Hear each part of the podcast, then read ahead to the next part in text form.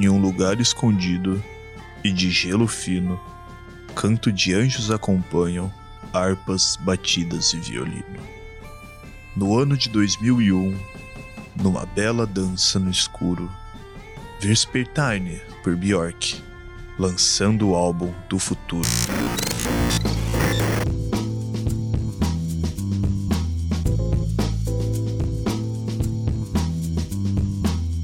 Começando mais um Dia Sevasta, o seu podcast de toda manhã, tarde e noite. Sejam todos muito bem-vindos. Eu sou o Vitor Assis, o eterno estagiário, e mais uma vez, a gente tá aqui para trazer a vida e obra de grandes artistas mundiais. Ao meu lado, para trazer mais esmero, mais pompa e garbo para esse programa, Rodolfo Egito. E aí, gente, como dito pelo Vitão, bom dia, boa tarde, boa noite, dependendo do horário que você estiver ouvindo este programa de qualidade, entretenimento que não só para a família, mas também para amigos e qualquer momento, ônibus, andar de bike, jogar um LOLzinho, por que não? Até um Tibia, eu vou, eu vou perdoar, eu vou perdoar se estiver ouvindo e jogando Tibia. Mais uma vez estamos aqui, queremos te agradecer também pela companhia ao longo desses episódios. Esse aqui já é o quarto, olha só, quem diria que a gente chegaria tão longe com essa nova temporada, não é mesmo? E, bem, estamos aqui. É, estamos aqui, realmente. Olha só, de volta no site, no seu feed do Spotify. E lembrando que se você tá acompanhando, tá gostando dessa nova temporada, mas sente aquela saudade, aquele vazio no seu coração por não poder acessar os conteúdos antigos do programa, não se preocupe. Aqui no link do episódio, na descrição, você confere o arquivo confidencial em que você pode ouvir todos os nossos antigos programas, desde as discussões, passando pelas entrevistas, até mesmo a definir, que era um projeto muito legal. Saudades, inclusive. Pois é. E para fechar aqui os nossos avisos de início de episódio, não se esqueça de assinar o feed para não perder os próximos episódios. Toda semana estaremos aqui nas segundas-feiras. E também siga a gente nas redes sociais. Nosso Instagram também vai estar tá na descrição do episódio. Compartilha com os amigos lá também, marque seus amigos e, sei lá, interage com a gente. Tem várias postagens durante a semana e a gente vai trocando uma ideia por lá. Queria aproveitar o momento também agradecer a galera que tá mandando feedback, falando sobre o novo modelo, o que tá achando, dando opiniões, dicas, elogiando também. Muito bacana. Isso aí ajuda muito a gente saber que o conteúdo tá quente mesmo, que tá bom. E motiva, né, a gente a continuar. Tanto que chegamos ao quarto episódio aí. Quem sabe onde que vamos parar, não é mesmo? Pois é. Olha só, é, realmente a gente não sabe onde vamos parar, porque já saímos de Minas Gerais, passamos pela Norte América, voltamos para uma encruzilhada multinacional e agora, vamos parar, sabe onde, Rodolfo? Onde que a gente vai parar? Para os países nórdicos. Eu vou fazer um adendo do Alipe é da Inglaterra, mas tudo bem, tudo bem. Não, é, tá, esse negócio histórico aí de Inglaterra e Estados Unidos confunde. Eu, eu, eu te entendo, Vitor, eu te entendo. Ah, mano, isso aí é vacilo puro. Mas então, Islândia? Islândia, cara. Você pode estar tá querendo saber aí, você que está nos ouvindo, o que será que a gente vai falar, o que, que a gente vai fazer na Islândia? Pois bem, Hoje, nesse episódio, você confere o encontro de Tuyo Soleil em paisagens congeladas. É, não apenas isso, mas também uma ruptura de um paradigma chamado tempo. Cara, é a redenção nórdica de MC Brinquedo na Terra da Liberdade. essa, essa é de longe a minha definição favorita. e bem, é o olhar solitário em frente ao espelho. Olha só, hoje, Bjork, Vespertine, 2001. Uh, time. Muito bem, Bjork. Quem diria que falaríamos dela aqui, né, Nossa, Rodolfo? Esse daí foi um. Realmente foi um negócio meio fora da curva em vários sentidos pra gente, né? Foi um, um achado. Eu, eu lembro que muito tempo atrás a gente discutiu sobre colocar ela aqui na nossa lista de grandes álbuns da música mundial, né? Nenhum dos dois tinha nunca ouvido nada da Bjork. Então, cara, quem diria que a gente ia chegar aqui em Bjork, né, cara? Muito bem, esse é o quarto álbum de estúdio dela, contém 13 faixas faixas e uma duração de 55 minutos e exatos 33 segundos. Ele foi produzido pela própria Björk, ao lado do Thomas Nhack, o Mart Console e o Marius Vevre. e lançado pela gravadora One Little Indian. Olha só. Bem, dado aí um resumo desse álbum, eu acho que nada mais nos resta de saber o que diz a Pitchfork ainda o mais inovador e substancial lançamento da carreira solo de Björk. Mas também a gente precisa ouvir, né, outro, outras vozes dessa crítica musical. Rodolfo, o que diz a Rolling Stone?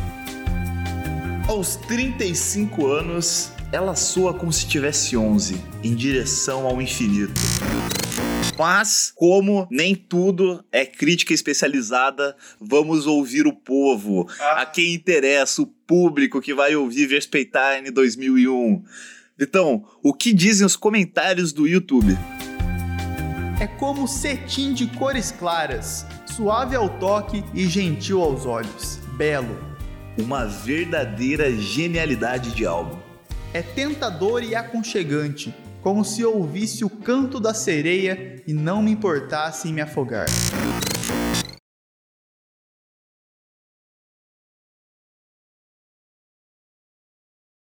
Ó, substancialmente falando, o YouTube disse muito mais do que Pitchfork e Rolling Stone juntos, né? Cara, totalmente. Eu acho que esses comentários mostram já, né, desde a Pitchfork até chegar nos realmente os verdadeiros comentários que interessam, todos trouxeram o impacto que é esse disco para todos que ouvem, né? Porque assim, se você falar em Bjork, apesar de ser uma grande artista, eu acho que ela continua sendo um pouco underground, por assim dizer, um pouco obscura para o grande público. Sim, ela não, não, não tem os holofotes da grande mídia, pelo menos não agora. Eu não conhecia Bjork, né? Como eu tinha colocado antes, a gente nunca tinha ouvido Bjork. Nos propomos a dar essa checada no trabalho dela. E, nossa, nos assombramos, porque ela é realmente muito boa. Mas colocar ela assim com desse lado underground, eu acho que é super válido porque ela tem um, um negócio mais vanguarda, né? Exatamente. Um, um, vanguardismo intrínseco, e ela já teve esse grande auge midiático, por assim se dizer, mas que foi lá em 1990, 2000, né? Exatamente, e assim, desde já eu quero fazer também um, um alerta, assim como fizemos em outros episódios, que primeiro se trata de um, um disco e de uma artista que é muito complexo, né? É uma artista muito complexa e que merecia um episódio de, sei lá, duas horas pelo menos, falando só dela para depois falar dos discos. A gente não tem esse tempo, o formato não permite. E também, para piorar, a gente é leigo do assunto, né? Mas a gente tá aqui porque eu, eu, eu acho que, que a, a, primeira impressão, que o ensaio da, da afetação também é importante. Mas eu tive um professor, Rodolfo, na, na faculdade, que ele é muito fã de Bjork, é um cara incrível e ele entende muito. Eu espero que esse podcast não chegue nele, porque a gente vai passar vergonha. Então, na verdade, esse adendo é para falar assim: se você estiver ouvindo, pare agora e peço desculpas. Ó, a partir de agora é por sua conta e risco, ok? Exatamente. Mas a gente tava ouvindo esse disco, acho que o legal, e acho que foi também uma, uma coisa que trouxe a gente até a decisão de gravar esse episódio, foi porque a gente ouviu pela primeira vez juntos, né? E foi uma uma, experiência muito interessante porque a gente não estava exatamente focado naquilo e quando a gente viu, a gente estava completamente mergulhado imerso pelo som e pela experiência e por esse primeiro impacto que o Vespertine causou. Cara, foi um negócio totalmente fora da curva. E eu não sei você, mas a, a primeira impressão, assim, o primeiro sentimento claro que eu tive e ouvido foi espanto. Sim. De assim, pera, isso aqui é de 2001, tá ligado? tipo, cara, é um álbum antigo, vai bater aí já quase seus 20 anos agora no próximo ano, né? Velho, ele é extremamente atual. Ele tem aspectos que são levados hoje na música, não só brasileira, global, por assim se dizer, hoje, que estão super em alta. E que lá no começo do século a Björk teve esse dedo, essa sutileza de trazer. E, cara, para mim, pelo menos, a partir do momento que eu comecei a ouvir o Vespertine, comecei a entender um pouquinho do que é Bjork, cara, para mim eu já levo pra vida, velho. Como marco. Não, exatamente. Eu acho que esse olhar dela que realmente aponta pro futuro é, é algo que me parece ser uma constante no, na obra dela, mas de formas diferentes. Eu tava assistindo um, o vídeo do Anthony Fantano fazendo uma listagem dos discos da Bjork, do pior para o melhor. E uma coisa que ele comenta, um, é que ela não tem discos ruins, então na verdade o que ele fez foi uma lista de do menos favorito ao favorito, mas que ao longo da carreira dela, ela traz diferentes roupagens muito complexas e distintas para o trabalho dela, E uma das coisas que se mantém ao longo dessa obra é um olhar futurista, um olhar já apontando para o que vai acontecer ainda de uma forma mais generalizada na música. E é impressionante olhar o, o Vespertine, que você, como você falou que é de 2001, e ver como que hoje em dia a gente enxerga elementos é, muito parecidos em produções recentes e que quando a gente ouve a gente fala assim, putz, isso é muito atual, isso é muito, acho que moderno, a gente pode dizer. E, cara, ela tava fazendo isso há quase 20 anos. Sim, e, cara, é, é um, um, negócio que é importante colocar, principalmente depois que você falou sobre o cara falando sobre ela não ter discos ruins. Importante é apontar que ela tem 11 álbuns gravados em estúdio já. Esse foi apenas o quarto. O último que saiu foi lançado, se eu não me engano, foi em 2017, Utopia, né? Uhum. E, cara, eu não consegui conferir. O único álbum que eu realmente conferi, assim, mas foi uma passagem muito breve, só para eu ter um ponto de referência, foi o anterior ao Vespertine, que foi o Homogenic, que foi lançado em 1997. E esses três anos da gravação, né? Porque o álbum começou a ser gravado no ano 2000, enquanto ela tava já na na produção do filme Dançando no Escuro. Esses três anos, assim, de diferença já é notável. Eu, eu não consigo nem colocar como amadurecimento, mas, assim, uma realmente uma roupagem nova, um, um, filtro diferente pelo qual ela escolheu encaminhar esse projeto dela. Então, eu não eu, eu queria entender um décimo da cabeça ali da mente de Bjork para ver qual que é esse negócio de inspiração, de trazer elementos novos, desse instinto camaleônico quase, pegar e mudar uma roupagem assim totalmente diferente do que era e trazendo qualidade. Assim, uma qualidade surpreendente. Eu acho muito legal quem faz isso, eu admiro muito, que é artistas que conseguem trabalhar com a, o conceito, né? Parece que os discos dela realmente trabalham com conceitos e não com conceitos imagéticos exatamente, ou conceitos assim, tipo, ah, vamos fazer um disco sobre as estações do ano. É uma coisa muito pessoal é um processo muito mais subjetivo do que exatamente lógico da coisa, mas que cria não só um sentido para aquilo e toda uma linguagem própria, tanto musical quanto lírica, um universo particular mesmo nesse disco e nos outros também, acho que é uma é realmente uma particularidade dela, é um talento que ela tem. E esses conceitos se desenvolvem de uma forma cara, magistral ao longo dos discos. Inclusive, essa, esse é um ponto que eu acho legal, que é a capacidade dela de nos transportar para espaços. Eu não sei se você teve essa percepção depois em outras escutas, mas parece que a gente tá realmente inserido nesse universo que ela nos convida a viver, a conviver, a vivenciar. E muito disso, pelo que eu tava lendo, pesquisando para apontar a pauta e também para essa apresentação, faz parte do campo musical do disco, dos arranjos, principalmente com as microbatidas cara, que eu achei isso uma coisa muito, muito legal, muito esperta e também, mais uma vez, tendo esse olhar de vanguarda. Totalmente. E, mano, o, o, interessante é a gente buscar que ela, como colocado, ela é uma, uma artista islandesa. Esse álbum rendeu para ela um disco de platina na França, foi o disco mais vendido em 2001 na França, vendendo mais de 220 mil cópias. Nos Estados Unidos ela não teve um posicionamento tão expressivo, mas lá ela vendeu mais de 400 mil cópias. Mas a gente tem que pensar que também em 2001 foi o lançamento de vários álbuns grandes. Teve álbum do NSYNC, da Alicia Keys, do Nickelback. Então, assim, ela tava nessa. A gente tem que pensar que o Nickelback 2001, cara, tá atorando, né? tava na crista da onda. Não, tava na crista da onda.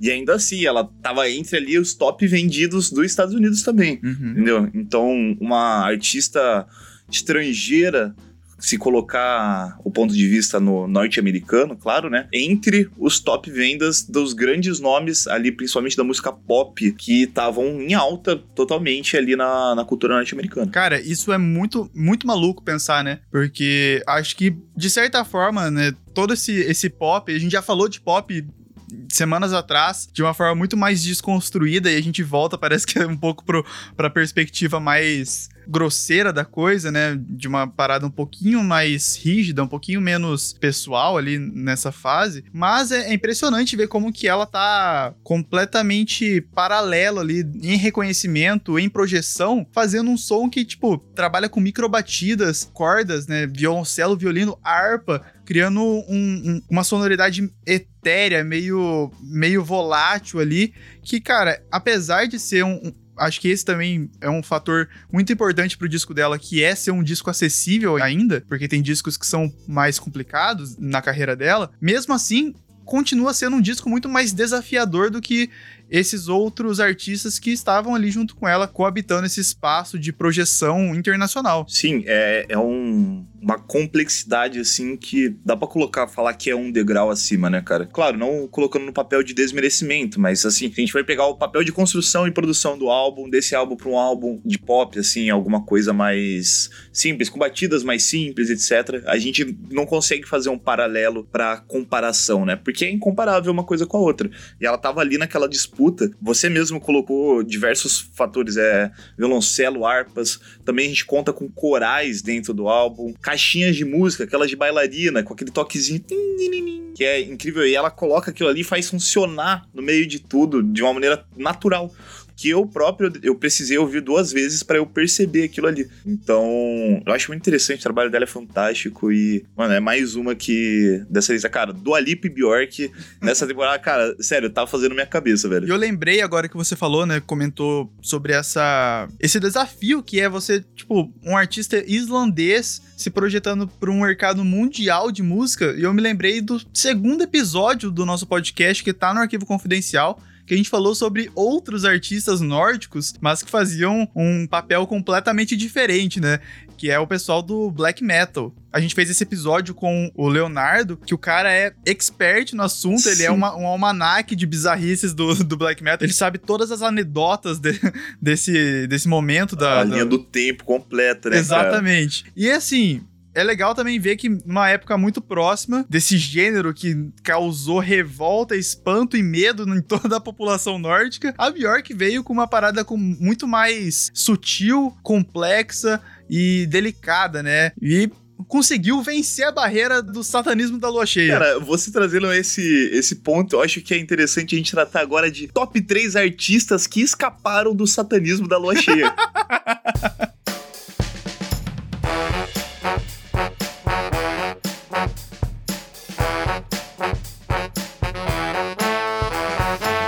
primeiro lugar, temos o Aldor Lexness. Espero que a, a, a pronúncia esteja certa. Provavelmente, Nunca vai estar certa. Provavelmente serve totalmente errôneo. Perdão, Aldor, se você estiver ouvindo isso.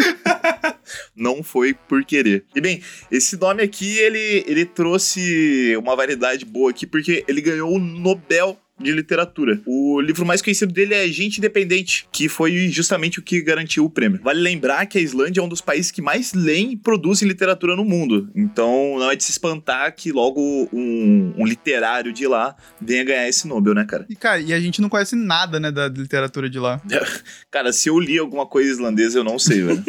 Eu realmente não sei. Em segundo lugar, temos a Soley, que a gente já comentou, né? A gente trouxe ela como uma parte da nossa definição do disco da Bjork. E quem me indicou o som da Soley também foi o Leonardo Andrade. Ela é uma multi-instrumentista que faz, cara, eu acho que é tipo um, um eletro indie folk da Islândia que traz muita liberdade para as teclas e os sintetizadores aparecerem no som dela. E eu vejo algumas semelhanças muito legais entre ela e a Bjork que acho que mais tarde a gente pode comentar um pouquinho mais. E bem, em terceiro lugar, o nome mais conhecido de todos, Halfbor Bjornsson. Bem, não provavelmente por esse nome, ele é mais conhecido como Montanha de Game of Thrones. Esse que, na verdade, entrou apenas na segunda temporada, trocando de lugar com outro ator que ninguém lembra. Mas, enfim. ele, além de ator, é um dos caras mais fortes do mundo, cara. As coisas que ele faz surpreende e chega a estourar a cabeça de algumas pessoas, cara. Não, ele realmente quase foi fisgado pelo cultismo, estourando a cabeça do Beirinha, velho. Ó, se alguém tomou spoiler, eu não é minha culpa. Game of Thrones acabou já faz dois anos, gente. Mas bem, Vamos tratar um pouco aqui agora. Falamos mais do disco, vamos falar um pouco mais agora da cantora, da artista, da atriz. Vamos falar um pouco da Bjork. Cara, esse disco mesmo, ele traz um contexto interessante pra gente poder pensar como que ela é muito polivalente, multiforme ali na, na sua produção, porque ele foi composto também durante o processo de gravação do filme do Lars von Trier o Dançando no Escuro, em que a Bjork é a protagonista, ela também fez parte da produção da trilha sonora do filme e também ali fazia um papel muito delicado e muito, cara, eu acho que deve ser também outro desafio de atuação porque ela vai perdendo a visão ao longo do filme. É um daqueles filmes em que dizem que é realmente para você assistir e passar mais umas 5 horas é, deitado em posição fetal chorando, assim, é, é uma parada meio impactante mesmo. Mas também junto com, com esse contexto contexto da gravação. Outro fator que motivou a composição desse disco foi um término de relacionamento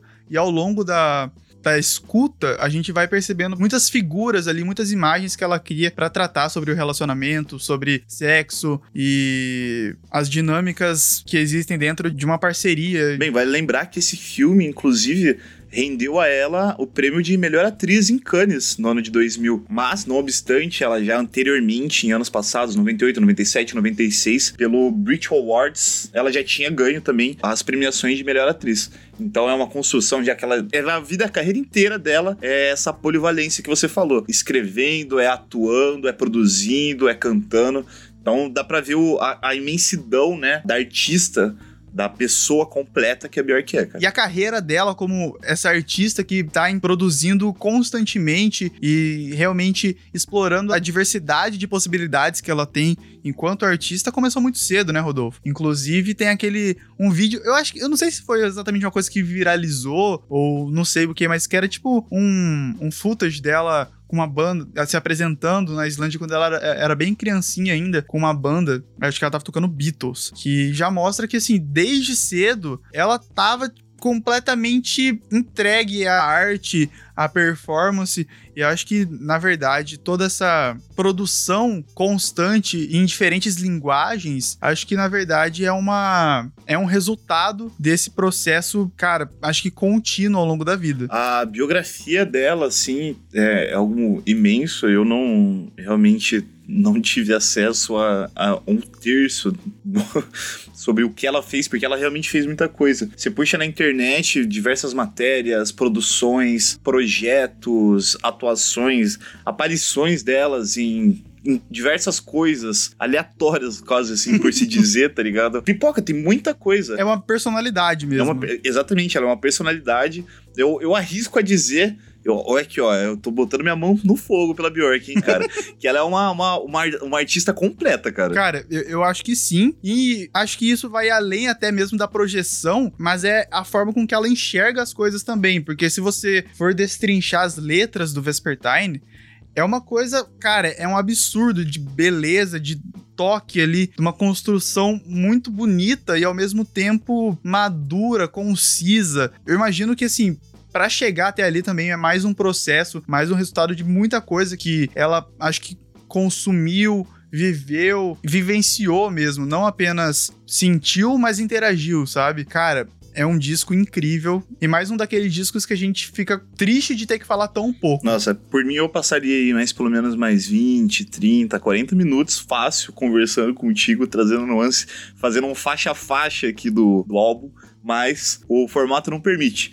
Mas para você ouvinte que tá curioso, ficou interessado em conhecer um pouco mais de Bjork, escute a discografia dela, começa pelo Verspetine, que a gente tá falando aqui, comenta nas redes sociais o que você achou, vamos conversar, trocar uma ideia. Se você vier falando que achou ruim, tudo bem, opiniões, opiniões, cada um tem a sua, mas cara, eu acho muito difícil. E dá uma conferida também na discografia, filmografia, produção grafia dela inteira. Além de surpreender, eu acho que vai te trazer bons momentos. É um entretenimento de qualidade em multiplataformas, né? E antes da gente ir para o Sessão Garim, limpo, eu quero aproveitar já para fazer uma pesquisa de mercado, Rodolfo, uma pesquisa de público aqui. Eu fiquei pensando que, por exemplo, a Bjork seria uma personalidade muito legal para um especial ou uma temporada que a gente falasse sobre biografias ao invés de um dos discos em si. Eu quero saber de quem tá nos ouvindo, dos nossos ouvintes, é, o que, que eles acham disso. Se seria uma coisa interessante a gente fazer de vez em quando um episódio tratando, talvez até mais longo, falando sobre a vida e obra de alguma personalidade da música. E ou se não, né? Sei lá, às vezes o pessoal só não quer mesmo. Mas vamos lá pro Sessão Garimpo. Show! Sessão Garimpo é o quadro do Dia Sevasta em que a gente te apresenta um som que talvez você ainda não conheça, mas que merece a sua atenção. Rodolfo, o que você trouxe para nós hoje? Bem, hoje eu trouxe mais uma banda cool.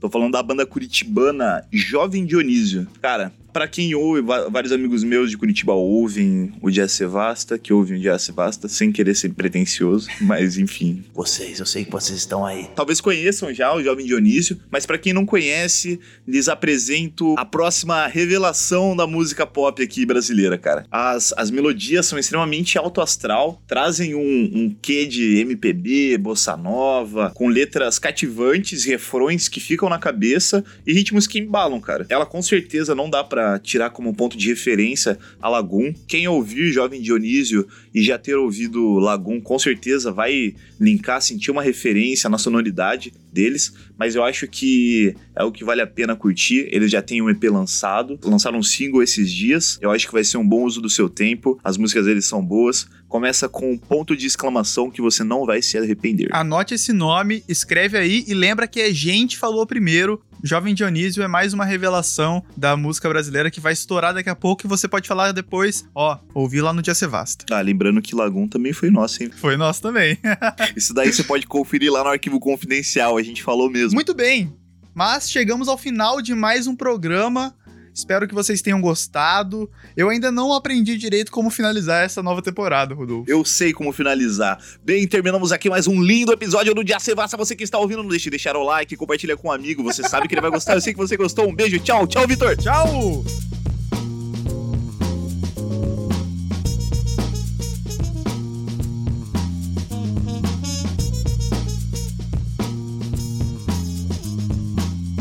Este podcast tem a produção e apresentação de Rodolfo Egito e Vitor Assis. Edição de Vitor Assis, trilha sonora por Kevin MacLeod, com as faixas Hidden Past, com narração de Rodolfo Egito, Acid Trumpet, Local Forecast e Celebration, utilizadas sob licença de atribuição do Creative Commons. As alterações e edições nas trilhas estão detalhadas na descrição do episódio. Até a próxima!